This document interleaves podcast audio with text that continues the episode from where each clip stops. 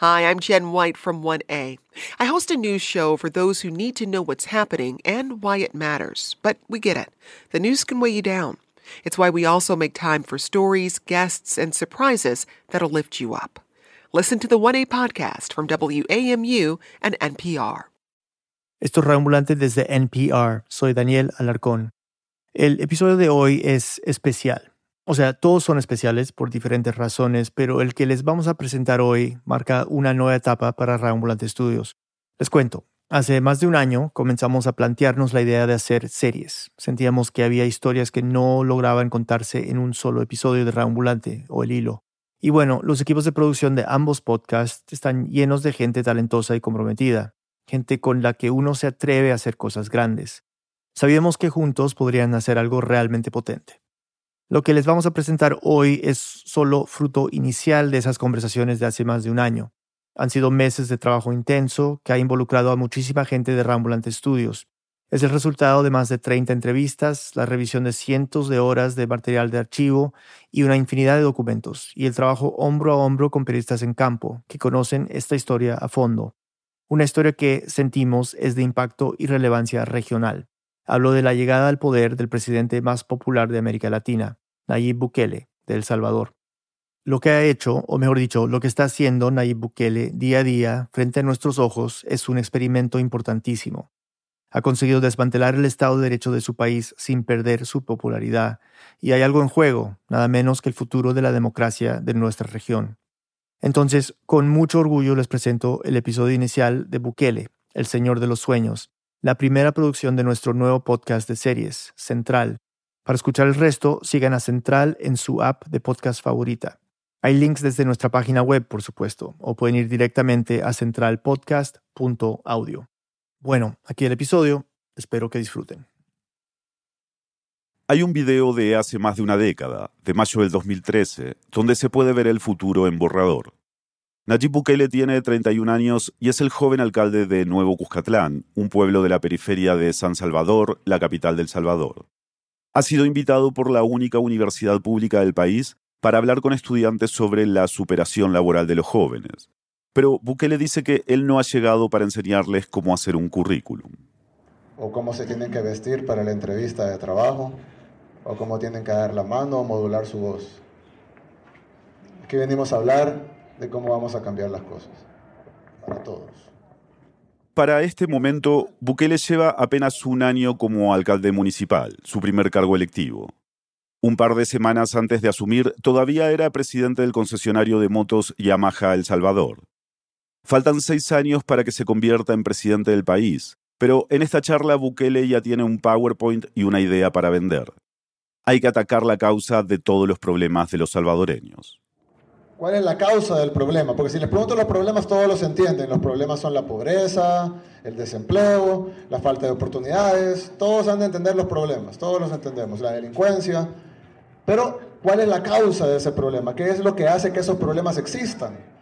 en pocos minutos, Bukele menciona los posibles culpables de los problemas del país y los va descartando. La oligarquía, el gobierno, la educación, los medios. Ninguno de ellos es el principal responsable. Y entonces dice algo inesperado. La verdadera causa de los problemas, asegura, son los paradigmas. Paradigma es, en la definición que les traigo, es esas cosas que plantan en nuestra cabeza y que las hacen ver como verdades, aunque no son. No son verdades, son todo lo contrario. Parado ahí, delante de los estudiantes, Bukele tiene la barba casi perfecta, una camisa blanca remangada, pantalón de vestir, el pelo engominado. Todo impecable. Todavía no ha perfeccionado su estética de rebelde tecnológico ni su retórica, pero la esencia de su discurso ya está ahí, su ambición está ahí. Tiene la imagen de un ejecutivo joven que acaba de llegar al mundo de la política y dice lo que nadie dice. A los salvadoreños les han metido ideas en la cabeza, cosas que no son ciertas, paradigmas. Por ejemplo, la política es mala, por lo tanto no se metan. La gente es pobre porque es perezosa.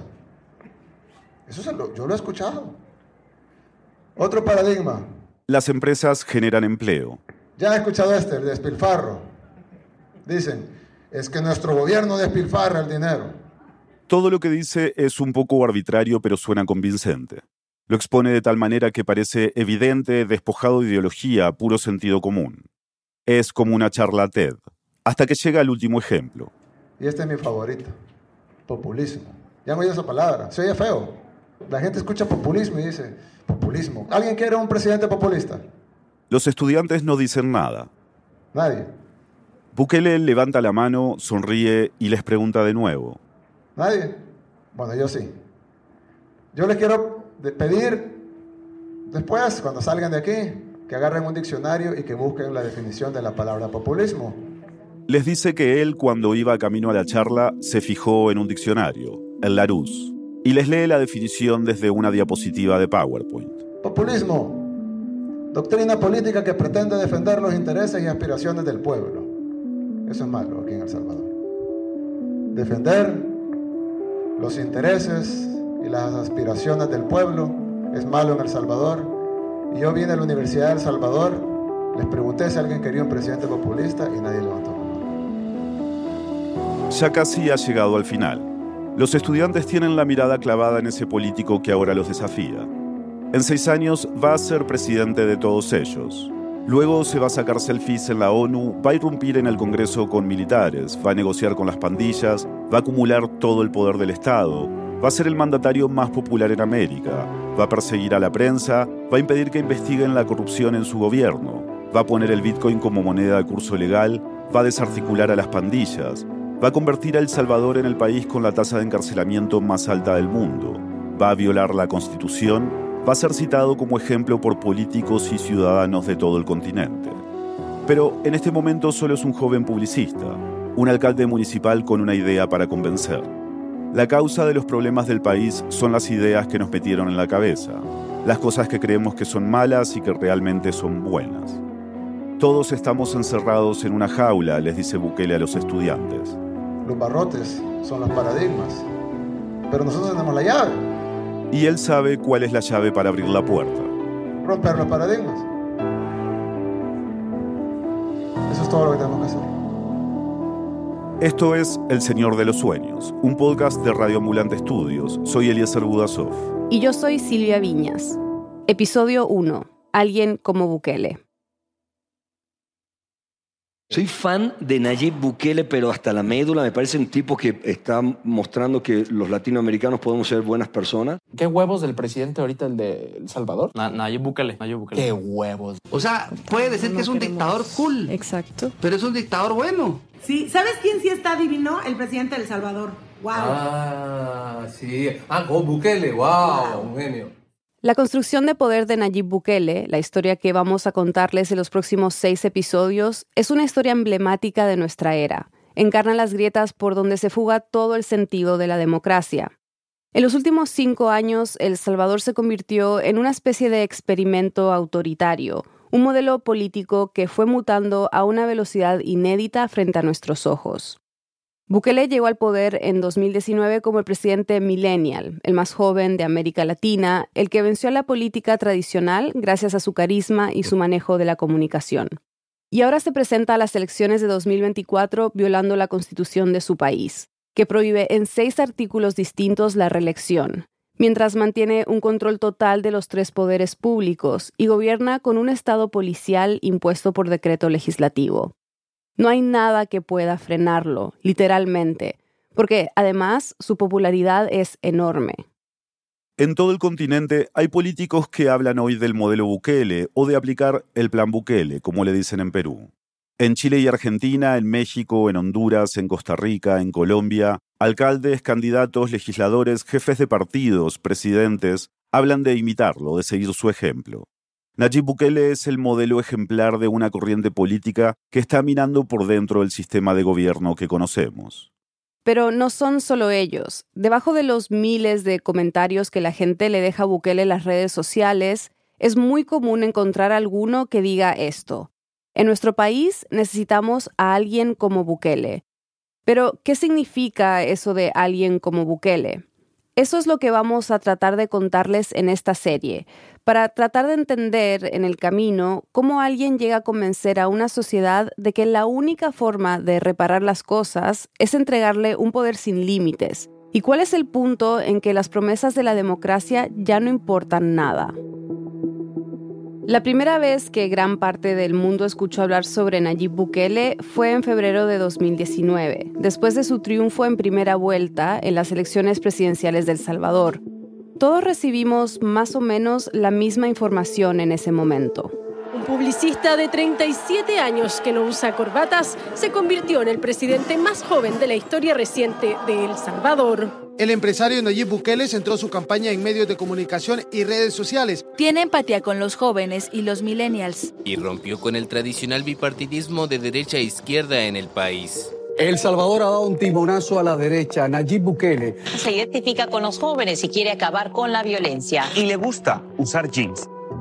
Muchos medios usaron el término outsider para referirse a él, pero Nayib Bukele no era outsider de nada cuando apareció en las noticias internacionales con su chaqueta de cuero. Tenía casi una década en política, una carrera como publicista, una estrategia para construir poder que se gestó en un pueblo muy pequeño. Y antes de todo eso, fue un niño en una burbuja. Fue un niño muy privilegiado, vivía en una zona muy acomodada de San Salvador.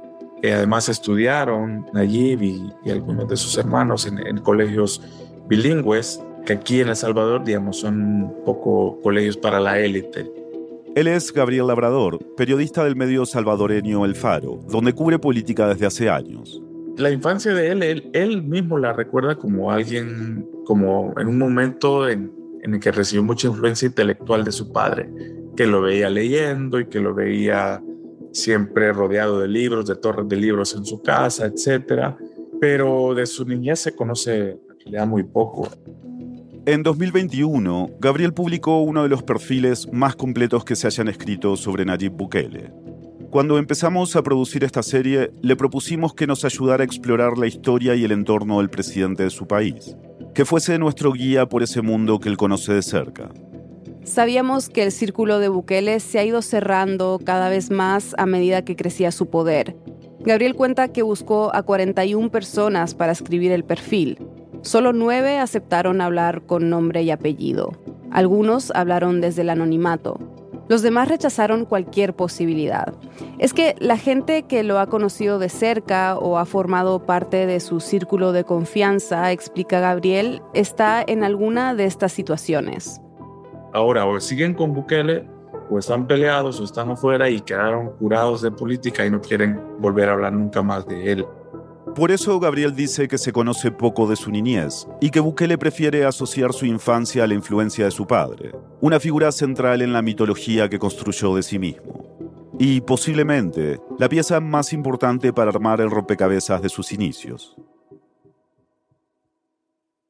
Nayib es el quinto de los diez hijos de Armando Bukele Catán, un empresario descendiente de una familia de inmigrantes palestinos que llegó a El Salvador a inicios del siglo XX comenzaron vendiendo cosas en el centro de San Salvador, pusieron sus fábricas. Desarrollaron industrias textiles, de muebles, maquinaria para vender. Eran comerciantes talentosos. Que es un poco el estereotipo del árabe que vino en aquellos años a esta zona del, del mundo. Entre finales del siglo XIX y principios del XX, centenares de migrantes de Medio Oriente desembarcaron en El Salvador, entre ellos el abuelo de Nayib Bukele, la capacidad que tenían para emprender y hacer negocios les permitió a muchas familias amasar fortunas, pero nunca gozaron de un estatus social privilegiado. Las élites tradicionales los despreciaban por su origen, y su progreso rápido generaba rechazo entre los comerciantes locales. Esta discriminación no solo limitaba a las familias de origen árabe socialmente, sino también económicamente. A mediados de 1930, por ejemplo, la Asamblea Legislativa aprobó un decreto que prohibía establecer negocios a propietarios árabes, palestinos, turcos y de otras ascendencias, aunque estuvieran nacionalizados. Las trabas burocráticas y el menosprecio no impidieron que se volvieran una burguesía pujante, pero estaba claro que no les bastaba con ganar dinero para que fueran tratados en igualdad de condiciones. El papá de Nayib Bukele era consciente de eso. Armando Bukele Catán, aparte de ser un tipo estudioso, un tipo bastante polifacético, que le gusta el dinero, que además lo, lo, produce bien, le da buenas ganancias todo lo que hace, se convierte en, creo, en un punto de quiebre en el que la familia Bukele comienza a meterse también en política. Para Gabriel es natural que Armando Bukele, el papá de Nayib, haya establecido relaciones con el Frente Farabundo Martí para la Liberación Nacional, el FMLN, el partido tradicional de izquierda del país. Porque digamos que la izquierda política era los que estaban tratando de desmontar el statu quo montado por la élite criolla europea. Entonces era normal que la familia Bukele o el papá de Nayib pues se inclinara hacia el lado que estaba desafiando el poder a esta élite europea. El padre de Nayib Bukele fue un personaje visible en la sociedad salvadoreña más allá de su destreza como empresario. Era un ingeniero químico reconocido en la academia. Se convirtió al Islam y fundó la primera mezquita de San Salvador. Tuvo seis parejas en su vida. Era polígamo porque su religión se lo permitía. Por eso Nayib tiene nueve hermanos. Mantuvo durante años una columna televisada que se llamaba Aclarando Conceptos, en la que hablaba de coyuntura nacional y regional, de historia, de todo un poco. La honradez y la honestidad son primero. Si no las hay, es preferible un tonto y dejado que robaría menos que un diligente y capaz. La imagen bíblica de la Eva tentadora ha tenido un impacto negativo sobre las mujeres en la tradición judeo-cristiana. Hizo más de 700 programas. Solo él una mesa, a veces una planta y sus opiniones sobre el mundo. El problema del Salvador es que no hay dinero y se requiere un gobierno honrado, honesto, cero codicia, cero evasión, cero corrupción. Nayib Bukele se ha encargado de amplificar la relevancia intelectual de su padre. Una vez lo describió así en una entrevista. Creo que es el hombre más inteligente que ha parido en nuestro país. Y no lo digo yo, lo dicen, bueno, su examen de IQ de 157, no sé si alguien tendrá uno más que eso. Para ponerlo en perspectiva, a Einstein se le suele atribuir un IQ de 160, aunque nunca se hizo un test de ese tipo. Pero no era salvadoreño. Desarrolló patentes, escribió un libro de física, estuvo nominado a un premio Nobel. Lo de la nominación al premio Nobel es básicamente un invento. Pero según Gabriel, Bukele tiene motivos para agrandar de esa manera la figura de su padre. Nayib lo ha usado cada vez que ha podido porque en ese momento necesita él mostrarse como alguien heredero de un intelectual de altos quilates. Realmente para mí la mayor escuela siempre fue mi padre. Nayib Bukele heredó mucho más que negocios y dinero de su padre, pero no necesariamente la ambición intelectual. En el bachillerato no era alguien que destacara en las aulas, al menos no por su dedicación al estudio. Era un alumno regular, digamos, sí tenía algunos rasgos, digamos, particulares.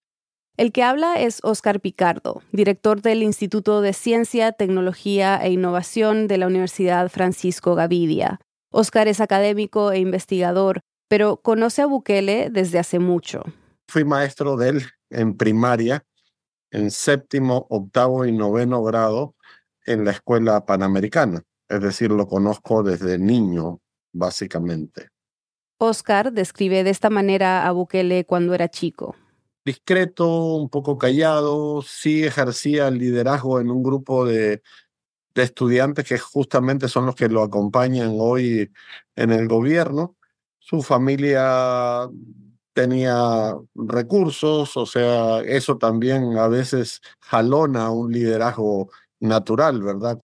El entorno cercano del presidente salvadoreño no ha cambiado drásticamente desde que era adolescente.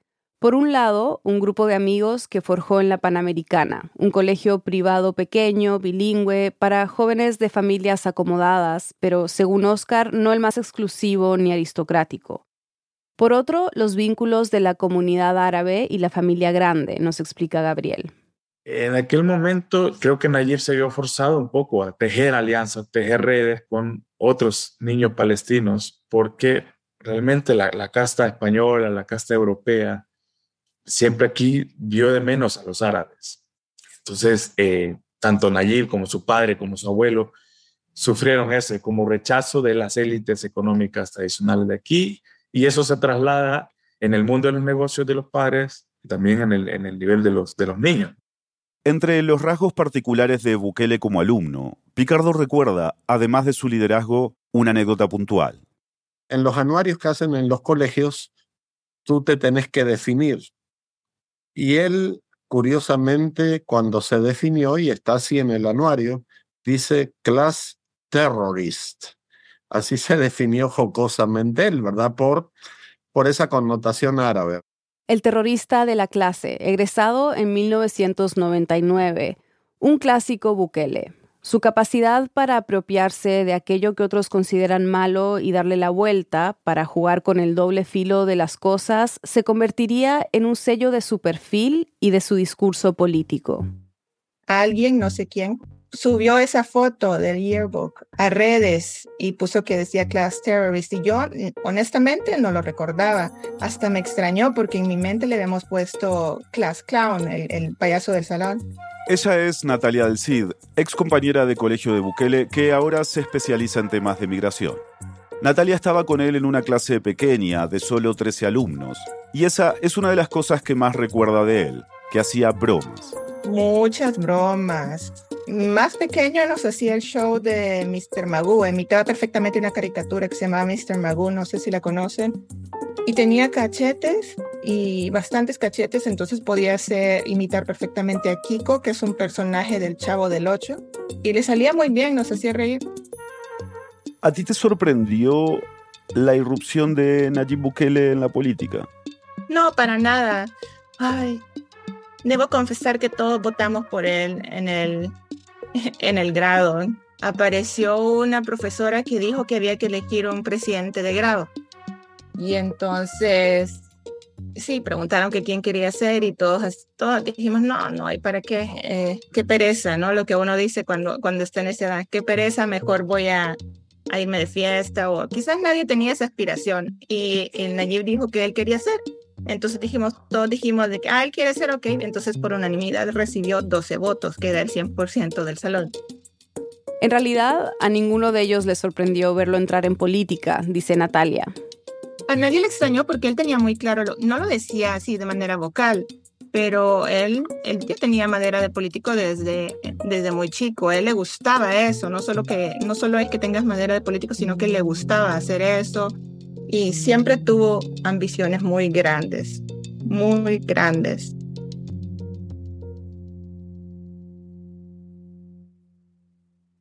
El primer contacto de Bukele con la política empezó detrás de bambalinas. En 1999, cuando se graduó de bachiller, Bukele asumió con 18 años la presidencia de la Agencia de Publicidad de la Familia, o Bermet. En esa época, la agencia empezó a encargarse de las campañas del FMLN. Su padre, como contaba Gabriel, había tejido relaciones con líderes del partido de izquierda desde los 80, cuando todavía había guerra civil en el país. Uno de ellos fue Shafiq Handal, uno de los cinco comandantes generales del FMLN, también de ascendencia palestina.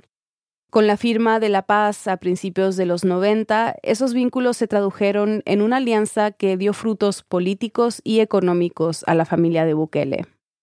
Desde ese momento hasta que fue candidato a alcalde por primera vez, poco más de una década después, Bukele no tuvo una gran presencia pública.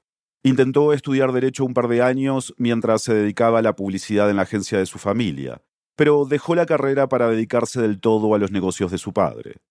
A principios de los 2000, incursionó un tiempo como empresario de la noche.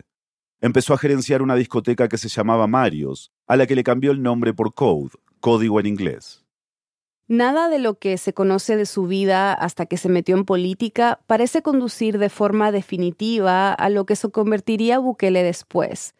La pregunta es entonces, ¿cómo llegó alguien como Bukele, a los 30 años, a lanzarse como candidato a alcalde municipal por el partido tradicional de izquierda de su país?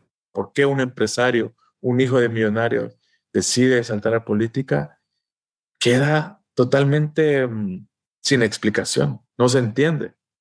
Él, por supuesto, que dice que porque quería cambiar el país y quería dejar de estar acomodado en un sillón, Bukele ha usado distintas variaciones de esa explicación. En esta entrevista, por ejemplo, el entrevistador le dice que los ciudadanos conocen solo una cara de él. Conocen a Nayib Bukele, el muchacho emprendedor, el empresario exitoso, pero la pregunta, ¿quién es verdaderamente Nayib Bukele? Bueno, eh, soy un salvadoreño más eh, que ama su país, que quisiera verlo diferente. Yo creo que todos los salvadoreños soñamos con ver nuestro país distinto, con ver nuestro país floreciendo. Para reforzar la idea de que se sacrificó por su vocación de servicio, Bukele ha repetido que su padre, su mentor más importante, no quería que se metiera en política partidaria. Hay una cosa que yo le agradezco a mi, padre y es que él no quería que yo me metiera en política. Pero una vez me metí me apoyó como nadie. Así se lo contó al influencer Luisito Comunica, uno de los 10 youtubers más populares en español, en una especie de entrevista que hicieron años después. Su padre, explicó Najib, le decía que meterse en política era ganar enemigos de forma automática, que no le convenía. Y cuando yo le dije que iba para alcalde, se enojó conmigo. Literal se enojó, se enojó, se enojó. No, es que... Pero cuando yo le dije, no, yo voy, voy, me dijo, bueno, entonces te apoyo. ¿Le comentaste alguna vez que querías ser presidente? No, yo no, yo no, él me lo dijo. Él te dijo, tú vas a ser presidente. Sí, sí, me dijo, tú vas a ser presidente. Y dije, pero papá, ni siquiera estoy entrando a la alcaldía, de la, capital, no a la segunda alcaldía. Y me dijo, sí, tú vas a ser presidente. Hay quienes ven una relación importante entre el menosprecio que recibieron las familias de origen palestino por parte de las élites criollas del país y la búsqueda de poder de los Bukele. Poco después de que su hijo se metiera en política, en uno de sus programas de televisión, Armando Bukele decía, La comunidad salvadoreña de origen árabe tiene ahora suficiente fuerza hasta para ser el grupo dominante. Pero como no tenemos conciencia hegemónica, al menos actuemos para dejar de ser dominados. El Salvador también es nuestro. Y yo creo que cuando Nayib comienza a entender cómo funciona el marketing político él y su papá descubren que tienen una fórmula ganadora. Esa fórmula ganadora llegaría en 2011. Después de dirigir empresas, de gerenciar una discoteca, de hacer las campañas del FMLN durante una década, Nayib Bukele vio la oportunidad en un pueblo de menos de 8.000 habitantes en las afueras de San Salvador, Nuevo Cuscatlán. En un video, él mismo explica cómo se convirtió en candidato cuenta que se reunió con un dirigente del partido para planificar la campaña electoral del año siguiente y directamente se lo propuso, como si fuera una ocurrencia. Estábamos viendo lo de la campaña 2012 y yo le dije, bueno, ¿tienen algún candidato para alcalde para Nuevo Cuscatlán? Y él me dijo, no. ¿Por qué? Porque aquí soy yo, si quieren que sea así. Me dijeron, bueno, perfecto pero tenemos que reunirnos con la gente de Nuevo Cuscatlán para ver si ellos lo desean así. Nos reunimos con las bases de Nuevo Cuscatlán, ellos estuvieron de acuerdo. El proceso en realidad fue menos sencillo y más revelador, y ahora se lo vamos a contar. Pero es entendible que su postulación para alcalde de Nuevo Cuscatlán pueda verse hoy como el primer paso de una estrategia que tenía en el horizonte oficinas mucho más grandes que la alcaldía de un pueblo. Para Picardo, el académico que fue maestro de escuela de Bukele, está claro, decide inteligentemente correr por una alcaldía pequeña, un municipio muy pequeñito, estratégico, que con pocos recursos lo, hizo brillar, de ahí da el salto a la alcaldía y de la alcaldía a la presidencia. Después de la pausa, nos vamos a Nuevo Cuscatlán. Ya volvemos. Fresh Air de WHYY es uno de los programas más populares de la radio pública en Estados Unidos. La presentadora Terry Gross lleva a los oyentes por conversaciones íntimas con personas destacadas de las artes, con políticos en posiciones de poder y con periodistas que cubren las principales noticias de hoy. Escúchalo de lunes a viernes. El equipo del podcast Throughline de NPR sabe que el pasado nunca está realmente detrás y que todo titular tiene una historia. Cada semana nos llevan de vuelta al pasado para entender mejor el presente, con historias que puedes sentir y sonidos que puedes ver de los momentos que le han dado forma a nuestro mundo.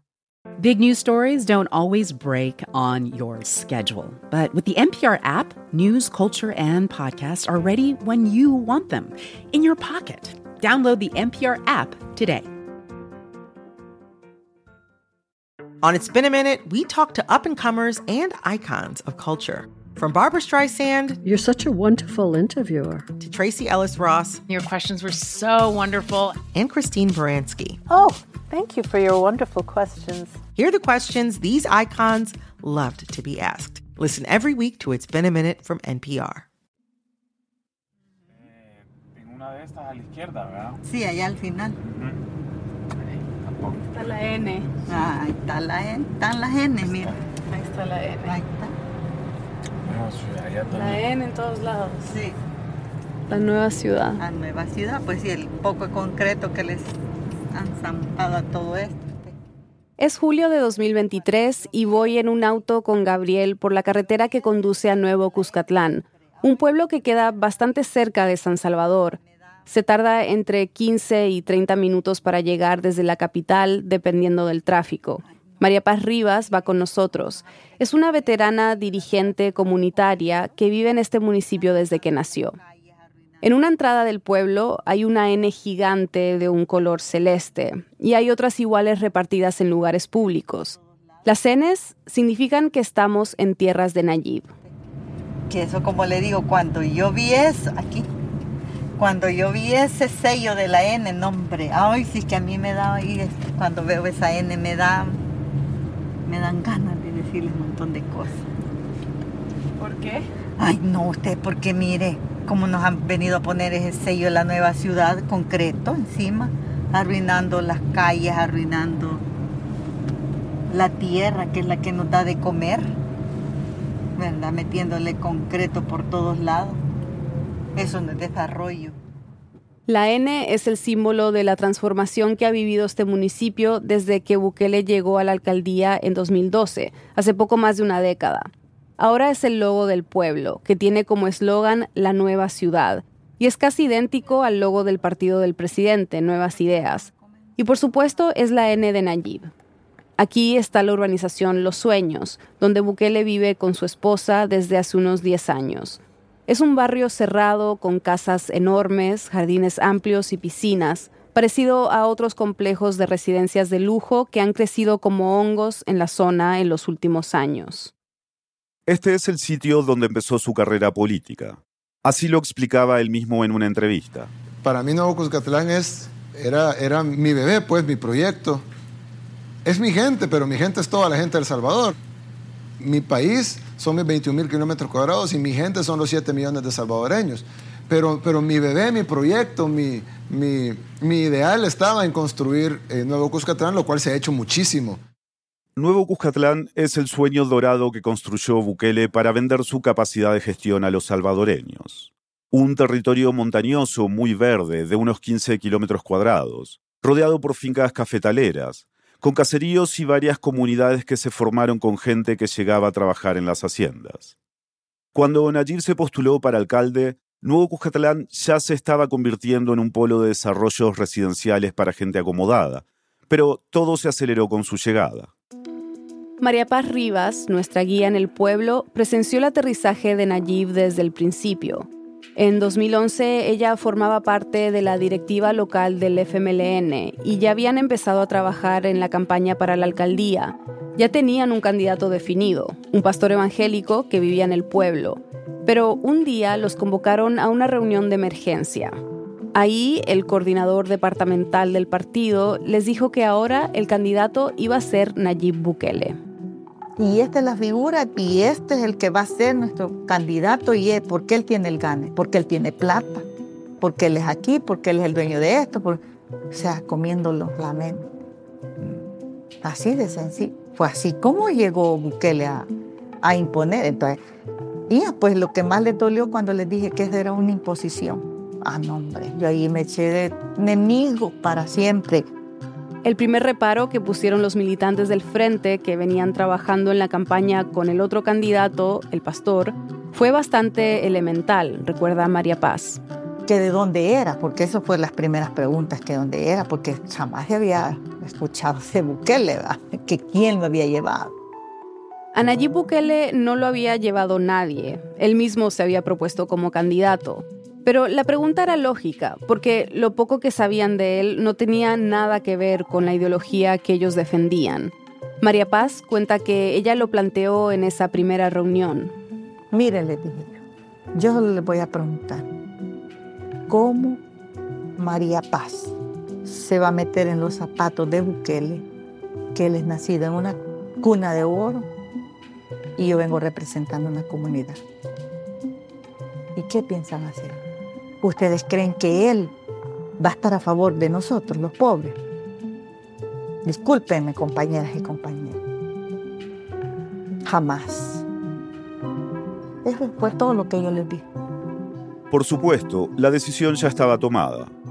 Como les contamos, la familia Bukele era una vieja amiga del partido. Nayib hacía las campañas del FMLN desde hacía años y además había convencido a un par de dirigentes de peso para que se deshicieran del candidato que tenían, apelando a una herramienta inseparable de sus movidas políticas, las encuestas. Les mostró números que decían que con el pastor iban a perder y que él tenía posibilidades de ganar. Pero una vez que se impuso, tuvo que empezar a combatir un prejuicio natural hacia su figura. En el FMLN es muy importante el origen de clase. Eso define tu posición en el mundo y tu forma de afrontar los problemas y tratar de resolverlos, plantear soluciones. Y bueno, Nayib yo creo que estaba consciente de eso, de que él en, realidad no encajaba tan bien en la izquierda, pero bueno, se encargó de, de eso, de, de hablar como de estos millonarios alternativos, estos millonarios con conciencia social. Ese fue literalmente el discurso que usó durante la campaña para la alcaldía de Nuevo Cuscatlán. En una entrevista le preguntaron, ¿Lo tuyo, lo tuyo es un tema de ambición política o de vocación política, en el, en el término de entendida la política como una vocación de servicio? Sí, e, es una vocación de servicio, pero eh, también es una ambición en el buen sentido, no ambición en el sentido que, ah, yo quiero poder porque realmente pues el presupuesto de, de, mis empresas es mucho mayor al presupuesto de la alcaldía de Nuevo Cocatlán, entonces no es un, una ambición de, de dinero, de poder. Bukele repitió distintas versiones de esta idea, que él tenía mucho más que perder metiéndose en política, pero que esa era su vocación. Y para fortalecer este relato, empezó a hacer obras en el pueblo antes de las elecciones, que aseguraba que salían de su propio bolsillo. No sabemos de dónde salió ese dinero, pero, pero sin estar en la alcaldía, él se empezó a pavimentar ciertas vías, a ocupar, a instalar luces LED en ciertas calles, y la gente vio eso y dice, bueno, un millonario que está ocupando dinero para cosas buenas. En los actos de campaña, cuenta María Paz, Bukele también repartía de su dinero para gente que pedía una cama, un pastel de cumpleaños, una canasta de alimentos. Además, prometió que iba a resolver problemas históricos del pueblo, como el agua. Le dijo a las comunidades más precarias que iban a tener agua potable gratis todos los días, las 24 horas. En realidad, nada de eso iba a ser gratis, dice María Paz ni el agua, ni las cosas que repartía, ni las promesas. Pero el precio de todo eso iba a llegar más tarde.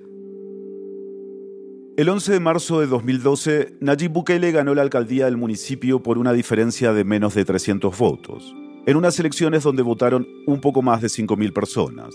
Y Nuevo Cuscatlán se volvió entonces un anticipo del modelo de gestión que iba a caracterizar al presidente salvadoreño. Uno que no se detiene, que no rinde cuentas, que promete y ejecuta sin basarse tanto en las consecuencias a futuro como en el potencial publicitario de sus acciones.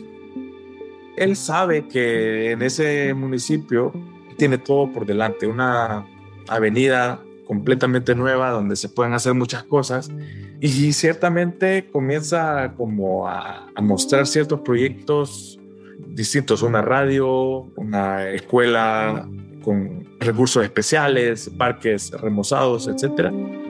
Prometió que iba a donar su salario como alcalde para becas. Publicó anuncios buscando a personas talentosas para darles trabajo. Visitó municipios vecinos para repartir alimentos. Inauguró una clínica de salud gratuita. En esta clínica, nuestros pacientes esperarán en una sala, con aire acondicionado, con café, con sillas cómodas, con una cama para ver televisión. Entonces comienza a ocupar mucho dinero y claro, todo el mundo se empieza a pensar, ¿y con qué dinero está haciendo esto? ¿Que cómo nos alcanza el dinero? Bueno, no se imaginan cómo alcanza el dinero cuando nadie está robando. Y ahí él y su equipo definen esta frase maravillosa que es, el dinero alcanza cuando nadie roba, que es una frase que lo sigue acompañando al día de hoy. Al mismo tiempo que está ocurriendo eso, eh, que él está inaugurando obras, repitiendo cada vez que puede esta frase, en realidad la tarjeta de crédito de la, municipalidad se está topando, ¿no? Y está endeudándose muchísimo porque en realidad no hay tanto dinero para hacerlo. Y efectivamente, para finales de 2014, dos años y medio después de que asumiera como alcalde, el dinero ya no alcanzaba Nuevo Cuscatlán. El Ministerio de Hacienda había clasificado a la alcaldía en la peor categoría financiera, porque su deuda había crecido un 320% respecto de 2011. Pero para ese momento, Bukele ya tenía la cabeza en el próximo paso. En agosto de ese año anunció que se iba a lanzar para la alcaldía de San Salvador. Eso es lo que te muestran allí, ¿ves?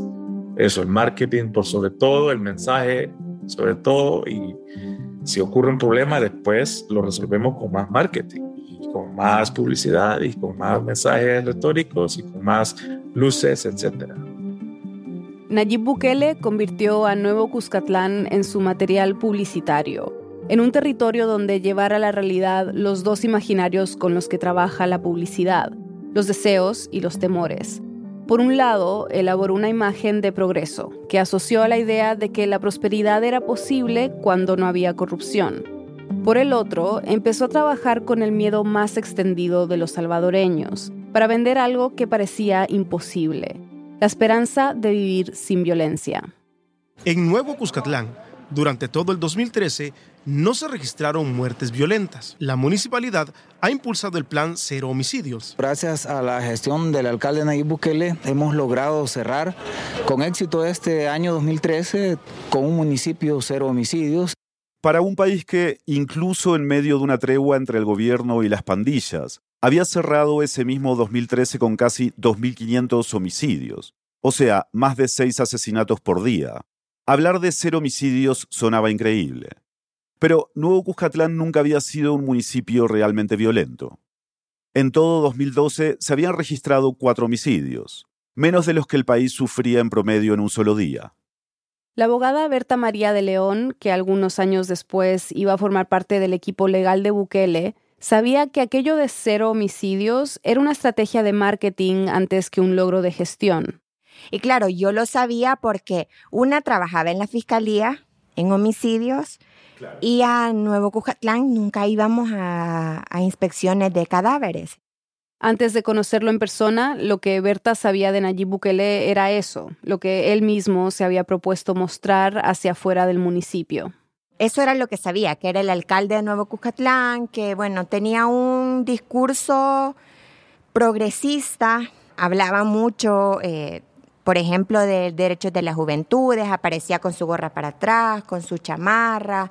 Entonces era como esta frescura, digamos, y que daba esa impresión de este va, es capaz de pensar diferente a los políticos que ya estábamos hartos todos, pues. Y en efecto, Nayib Bukele parecía capaz de pensar distinto de los políticos de su país. Su edad y su origen de clase le permitían mirar el juego político por fuera de los códigos tradicionales. Entendía la comunicación de una forma muy diferente a la de sus adversarios más veteranos. Era una figura extraña en la izquierda, porque venía de una clase acomodada. Y era extraño para la derecha, que nunca habría asumido la causa del pueblo. Con el tiempo quedó claro que no se sentía atado ideológicamente a nada que no fuera funcional a sus objetivos. Esa distancia le permitió convertirlo todo en una batalla narrativa. Entender eso, que no importaban tanto los hechos como el relato de los hechos, hizo que Bukele avanzara rápido. Cuando el FMLN decidió que Bukele fuera el candidato a la alcaldía de San Salvador, su principal opositor era Norman Quijano, un veterano del partido Arena que ya gobernaba la capital y se presentaba a la reelección. Gabriel dice que era el candidato mejor posicionado a nivel nacional y la única gran figura de la derecha. Antes de que iniciara oficialmente la campaña, durante una entrevista en televisión, un periodista le preguntó a Quijano qué pensaba acerca de que el FMLN hubiera decidido poner a Bukele a competir con él. Y bueno, Norman Quijano, político veterano de larga data en arena, anticomunista, etcétera, responde, ¿verdad? Con, sabiéndose con varios, varios, galones en el pecho y con heridas de guerra, dice, bueno, yo tengo más experiencia que él, eh, él pues sí, es un joven que está comenzando, Por eso te digo que considero quizás propio de Nayib, que está muy jovencito.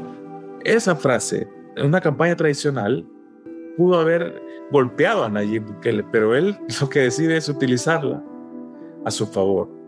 Y se reúne con su equipo de trabajo para ver de qué forma van a reaccionar. Además, Norma Quijano para ellos representa a un político de los que pueden golpear fácilmente. O sea, porque es un político que representa la, la política tradicional. Entonces se reúnen, se reúnen, empiezan a hacer una lluvia de ideas y empiezan a decir, bueno, si esta frase la vamos a ocupar, la convertimos en un hashtag, la imprimimos en camisetas y si vamos a regalarlas por distintos puntos de San Salvador.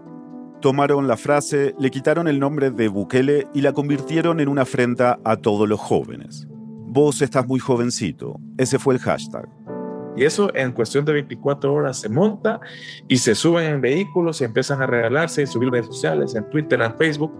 Se convierte en un fenómeno viral, cool, desafiante, con el que pues terminan golpeando al quien había dicho, ¿no? Norma Quijano. Y justamente a las semanas después, Norma Quijano decide renunciar. Un par de meses después de eso, Arena eligió un nuevo candidato para disputar la alcaldía, un político más joven, también empresario. Pero Nayib Bukele se había pasado dos años y medio construyendo un currículum como alcalde y utilizó todo eso en la campaña para la alcaldía de San Salvador. En una de sus entrevistas como candidato a gobernar la capital, dijo, Yo ya no puedo correr con mi currículum que corrí en el 2012. Yo tengo que decir qué fue lo que hice como alcalde. En el 2012 me eligieron como empresario, hoy soy alcalde, ahora tengo que decir qué hice en mis tres años de alcalde. Entonces yo te digo, dimos becas a los jóvenes, salud de calidad, seguridad, agua potable, eh, canastas básicas al 100% de adultos mayores, pusimos a Nuevo Cuscatlán en el mapa, obras de infraestructura, hace unos días inauguramos la estaba preparado para responder a cada cuestionamiento que le hacían los periodistas o sus adversarios sobre la enorme diferencia que había entre dirigir un municipio de menos de 8.000 habitantes y una ciudad de más de 300.000. Como hizo con la frase de Quijano, convirtió las debilidades en fortalezas. A la diferencia de tamaño, por ejemplo, la volvió una diferencia de presupuesto, para decir que él, en proporción, había hecho más cosas con menos dinero. Nuevo Cuscatlán tiene un presupuesto de 2 millones de dólares al año y San Salvador tiene un presupuesto de 86 millones de dólares al año, o sea, 43 veces mayor. Y su población solo es 28 veces mayor. Por lo tanto, tienen más presupuesto que Nuevo Cuscatlán por habitante. Para responder a la diferencia que existe entre enfrentar la inseguridad en un pueblo donde no pasa casi nada y hacerlo en la ciudad más violenta del país, usó un recurso astuto. Se mostró como alguien preocupado por cada vida individual. Después de tres años de no tener homicidio, tuvimos el primer homicidio. Íbamos a terminar el periodo invicto, sin ningún homicidio. Y tuvimos uno, el cual mucha gente me decía, alcalde, no se preocupe si solo es uno. Pero ¿cómo me voy a preocupar si es el hijo de alguien? Cuando uno ve distintas entrevistas al Bukele de esa época, es fácil entender el efecto que lograba. Es una cara nueva, está diciendo que las cosas que más les preocupan a los salvadoreños tienen soluciones fáciles, que él ya lo hizo, y lo plantea todo como si fuera un problema de escala y de eficiencia. No es sorprendente entonces que en marzo de 2015 Nayib Bukele haya ganado las elecciones a la alcaldía de San Salvador con algo más del 50% de los votos. Cuando ya ganó la alcaldía de San Salvador, definitivamente él tenía ya un discurso bastante como contestatario hacia el status quo. Él es Carlos Araujo, un político histórico de Arena, el partido de derecha más importante del Salvador. Y llamaba la atención porque ya quieras o no, en ese momento creo que la política tradicional salvadoreña ya estaba dando sus últimas patadas de ahogado. Y él como que llamaba mucho la atención y la, y la verdad que ilusionaba. O sea, los líderes así son al final y algo que hay que reconocer que el tipo es un líder. Araujo fue un funcionario electoral clave de su partido y desde hace años trabaja con tecnología y procesamiento de datos, como encuestas de opinión pública. A pesar de que era opositor y hoy lo sigue siendo, nos dijo que en ese momento él también se ilusionó con Bukele. Carlos conoció de cerca la gestión de Bukele en la alcaldía de San Salvador. Cuando ganó las elecciones, él y su hermano Walter, que también era un cuadro de la derecha y hoy es una especie de fuerza de choque del buquelismo, le ofrecieron a Nayib un servicio para su gobierno. Él tenía una aplicación que se llamaba Cibar, que era el uso de tecnología y aplicaciones telefónicas para que los ciudadanos pudieran de alguna manera pedir eh, solución de servicios que da la alcaldía, que se le quemó un foco, que hay que recoger basura, que hay que reparar calles, que hay que podar árboles. Carlos y su hermano se encargaban de la parte de gestión del servicio detrás de la aplicación. Parecía algo hecho a la medida de Bukele, porque ofrecía la ilusión de que los problemas cotidianos se podían reducir a una cuestión de eficiencia tecnológica. Nayib quería dejar huella como alcalde y quería hacerlo pronto. Él desde que llegó a la alcaldía de San Salvador ya tenía una ruta trazada de dónde quería llegar y la alcaldía de San Salvador terminó siendo una plataforma, porque es la alcaldía de la capital, es la alcaldía que tiene más presupuesto, la alcaldía más mediática, y él es un tipo sumamente mediático para esas cosas, entonces como que era el paso adicional que había que dar previo a lo que quería conseguir. Más allá de una aplicación, para usar la alcaldía de San Salvador como plataforma necesitaba obras, algo que desde el principio ha sido un pilar de su marketing político. Su proyecto insignia como alcalde fue la recuperación de una pequeña parte del centro histórico de San Salvador. Y la hora estrella de ese plan en ese momento fue un mercado al que le puso de nombre Cuscatlán, una palabra que usa mucho. El mercado Cuscatlán, un edificio de varios pisos con escaleras mecánicas, computadoras, una biblioteca, una azotea con bares y otras comodidades impensables para una zona que siempre había estado dominada por el comercio informal, las pandillas y la sordidez.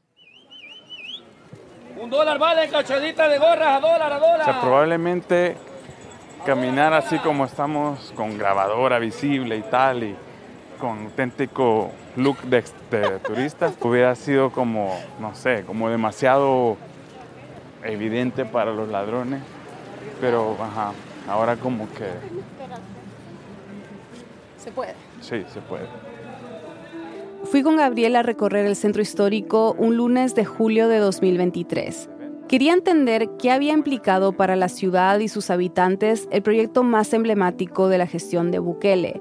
Fuimos por la tarde, el sol quemaba como brasa y la plaza donde estábamos, que se llama Libertad, hervía de gente. Cuando Nayib asumió la alcaldía, me dijo Gabriel, él sabía que tenía que hacer algo de impacto visual, que el centro era lo más icónico y que por aquí transitan, no sé, miles, decenas de miles, cientos de miles de salvadoreños al día. Esta y la otra plaza fueron remodeladas y además fueron habilitadas para que la gente pudiera caminar, que la gente pudiera como estar. Aunque Bukele suele hablar de la recuperación del centro, Gabriel me mostró que el proyecto, hasta ese momento, se reducía a solo unas seis manzanas de las 250 que son consideradas parte del centro histórico.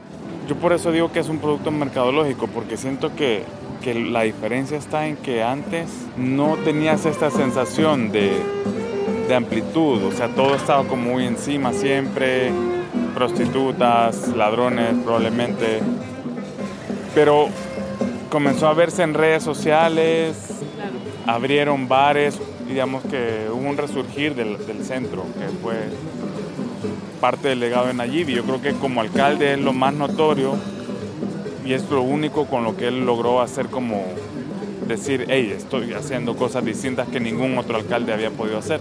Pero claro, debajo de eso está que para lograr sacar vendedores ambulantes de las cuadras, él tenía que negociar con la pandilla y lo hizo a través de intermediarios de, la propia alcaldía. Más adelante en esta serie vamos a hablar de las negociaciones de Bukele con las pandillas. Pero por ahora lo que hay que entender es que la diferencia entre Bukele y otros políticos parecía ser más que nada que él estaba dispuesto a hacer lo que fuera para lograr sus objetivos. Su proyecto de recuperar el centro también había pasado por encima de leyes de patrimonio y arquitectura. El local para el mercado se alquiló con un sobreprecio de casi el doble, y una auditoría que se hizo después encontró en su primera evaluación que el alcalde y un grupo de concejales habían tomado decisiones arbitrarias y sin respaldo legal que perjudicaban a la municipalidad en millones de dólares. Carlos Araujo, el político de Arena que trabajó un tiempo con Bukele cuando era alcalde de San Salvador, Cuenta que, en realidad, la arbitrariedad era básicamente su forma de gestión, no una excepción. Carlos dice que su equipo cercano ya sabía que esas eran las condiciones. sea, era un equipo de sí, señor, sí, señor, sí, señor, aunque estuviera equivocado y sabían que estaba equivocado en algunas cosas. Es que él no acepta discusión. A Nayib Bukele no le gusta que lo contradigan, y eso es algo que a esta altura lo sabe todo un país. Pero algunos de los primeros en saberlo, además de su equipo, fueron los periodistas. Así lo conoció la abogada Berta de León, cuando él era alcalde de San Salvador, por un caso relacionado con ataques a medios que fue conocido como ciberataque. El caso es complejo, pero se puede resumir así.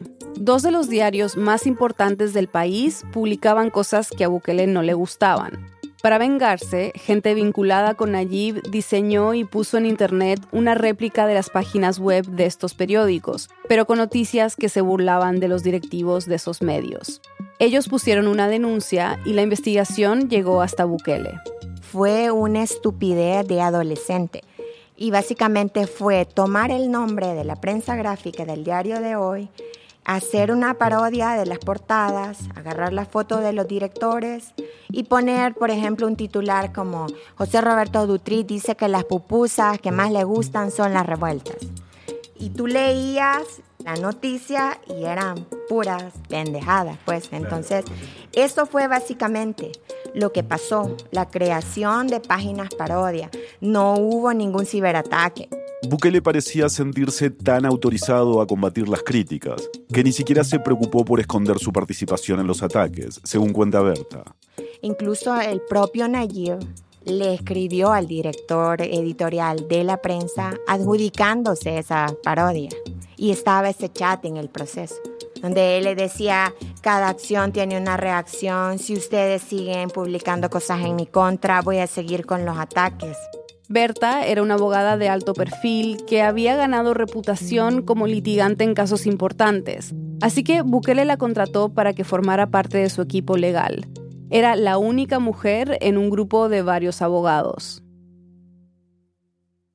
Constantemente siempre tuvimos que estar involucrados varios abogados, digamos no solo en lo penal, porque, bueno, la personalidad de él es como muy impulsivo, se metía en problemas con bastante facilidad.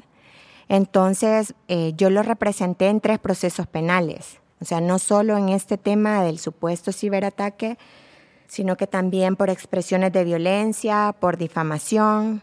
Según lo que Berta describe de las reuniones de trabajo, Nayib Bukele no parecía alguien especialmente preocupado por las consecuencias de sus acciones era, estábamos tomando decisiones y empezaba a hablar, ah, sí, por ejemplo, como lo que sale en CSI y que te acordás.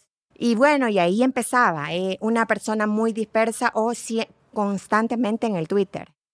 A Bukele no le gustaba que los periodistas mancharan la imagen de político perfecto a la que le dedicaba tanta energía y recursos, y eso fue haciéndose más evidente a medida que acumulaba más poder.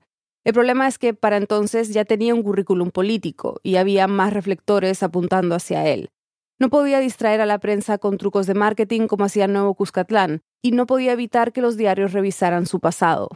Por ejemplo, hacían publicaciones sobre supuesta corrupción en el tema de construcciones no autorizadas en Nuevo Cuscatlán o cobros excesivos por los permisos de construcción de esas residencias.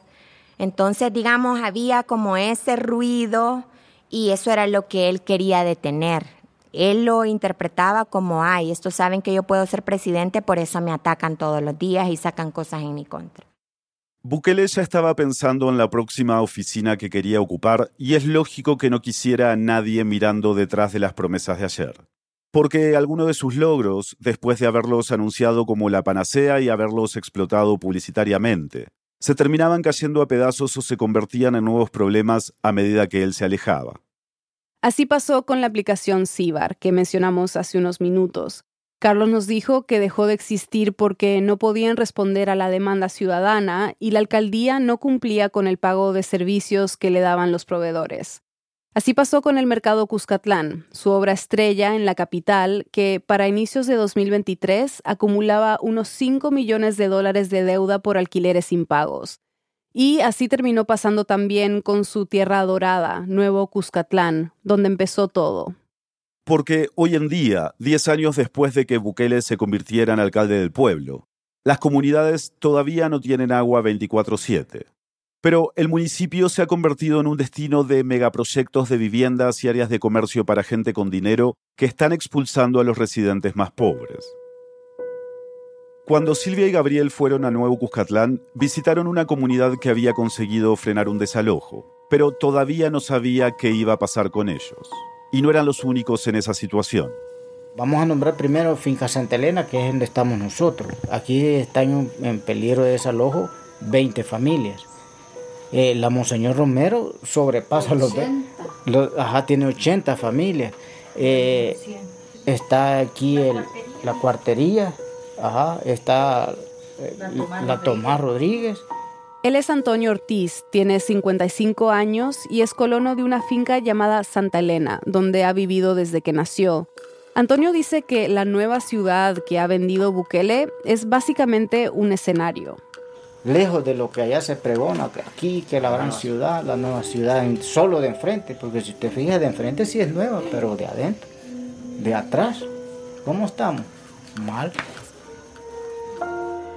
Lo que hay entre la fachada del progreso y el pueblo de atrás, dice Antonio, es la desigualdad de siempre. Y eso no ha cambiado. Ellos están seguros, siempre lo han estado. El rico siempre ha estado seguro, si el que está inseguro es el pobre. Nosotros somos los que estamos inseguros. Aunque haya 10.000 soldados allá, siempre nosotros estamos inseguros. La, la incertidumbre está. ¿Por qué? Porque no hay tierra, no hay agua, o sea, usted sale a trabajar, no sabe si va a volver porque allá afuera de algo lo pueden acusar y se lo llevan. Y su familia queda en el limbo. Cuando le preguntamos por todo lo que Nayib Bukele había publicitado de sus logros como alcalde, Antonio recordaba un reportaje que salió hace mucho tiempo, en 2014. Se llama Un pueblo de ensueño en El Salvador y había sido emitido por Univision, una de las principales cadenas hispanas en Estados Unidos. El video, que no se puede describir de otra manera que como un publi reportaje, todavía puede encontrarse en YouTube. En este pueblo la gente ya no piensa en emigrar al norte en busca del sueño americano. Por el contrario, los que se fueron ahora quieren regresar para vivir en este pequeño paraíso llamado Nuevo Cuscatlán. La nueva ciudad, sí, eso aquí todo está bonito. Vieran qué lindo, vénganse a vivir aquí. Pero tiene que tener 250 mil dólares para venirse para acá. Y esta gente que vive aquí, como ellos, que son nativos, colonos de las fincas, hay que sacarlos. ¿Dónde está aquello de que él dijo que le iba a ayudar al pueblo y, y hoy el pueblo está haciendo a un lado? Lo está sacando de donde uno es nativo. Está sacando a ese pueblo él, ¿verdad? Se olvidó prácticamente de todas las promesas que él hizo. Algunos creen que Nayib Bukele aspira a ser presidente y que todo esto es parte de una campaña política. El alcalde lo negó tajantemente, mientras los jóvenes dicen que no ven nada malo en eso. Si esto es política, puedo decir que es hermoso porque este, todos estamos siendo beneficiados, este, los niños, los jóvenes, los adultos, los ancianos. En el próximo episodio, esa historia se construyó inclusive haciendo mucha investigación de opinión pública para entender si había suficiente madurez en el electorado salvadoreño para poder introducir una tercera vía, algo que jamás se había dado en este país. ¿Y qué decían las encuestas? De que sí. Él se da cuenta que el desencanto es inapelable y que él tiene que aprovecharse de eso. Estaremos en las elecciones buscando la presidencia de la República de El Salvador para cambiar de verdad el país. FMLN y Arena creen que están haciendo bien las cosas y que solo es una cuestión de diseñar mejores campañas, quizás contratar a uno que otro asesor, pero nadie vio la hecatombe que venía o no lo quisieron aceptar.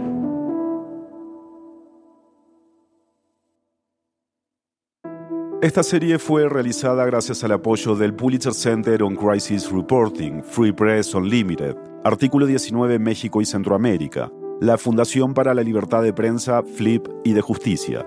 Además, agradecemos a la FLIP por la asesoría y la revisión legal, y a Riesgo Cruzado por su valioso apoyo en materia de protección y seguridad. Los productores y reporteros de Bukele, El Señor de los Sueños, somos Silvia Viñas y yo. Gabriel Labrador es nuestro reportero y productor en terreno.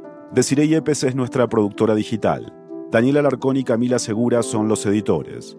Carlos Dada es nuestro consultor editorial. Los verificadores de datos son Bruno Celsa y Desiree Yepes. Selene Mazón es asistente de producción. El tema musical, la música, mezcla y el diseño de sonido son de Elías González. El diseño gráfico y la dirección de arte son de Diego Corso. El desarrollo web es de Paola Ponce. Gracias a Jonathan Blitzer por su apoyo.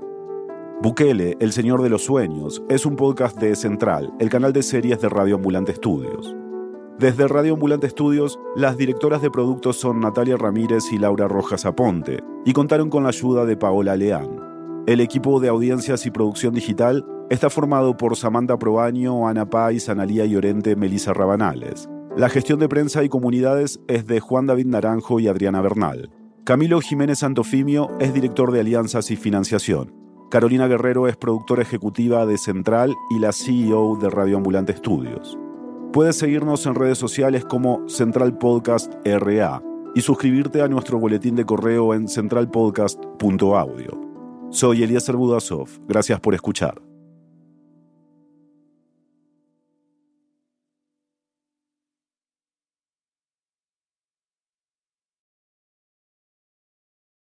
On the Code Switch podcast, conversations about race and identity don't begin or end with the news cycle. That's because we know race and identity impact every person and influence every story. We're getting into all of it with new voices each week on the Code Switch podcast from NPR. Tunisian shrimp spaghetti, kung pao sweet potatoes, and Spanish albondigas. Those are a few of the dishes we learned how to make lately on Here and Now Anytime, a podcast from NPR and WBUR that takes cooking and chefs as seriously as we take the news. Refresh your recipe book and spice up your playlist next time you're in the kitchen with Here and Now Anytime.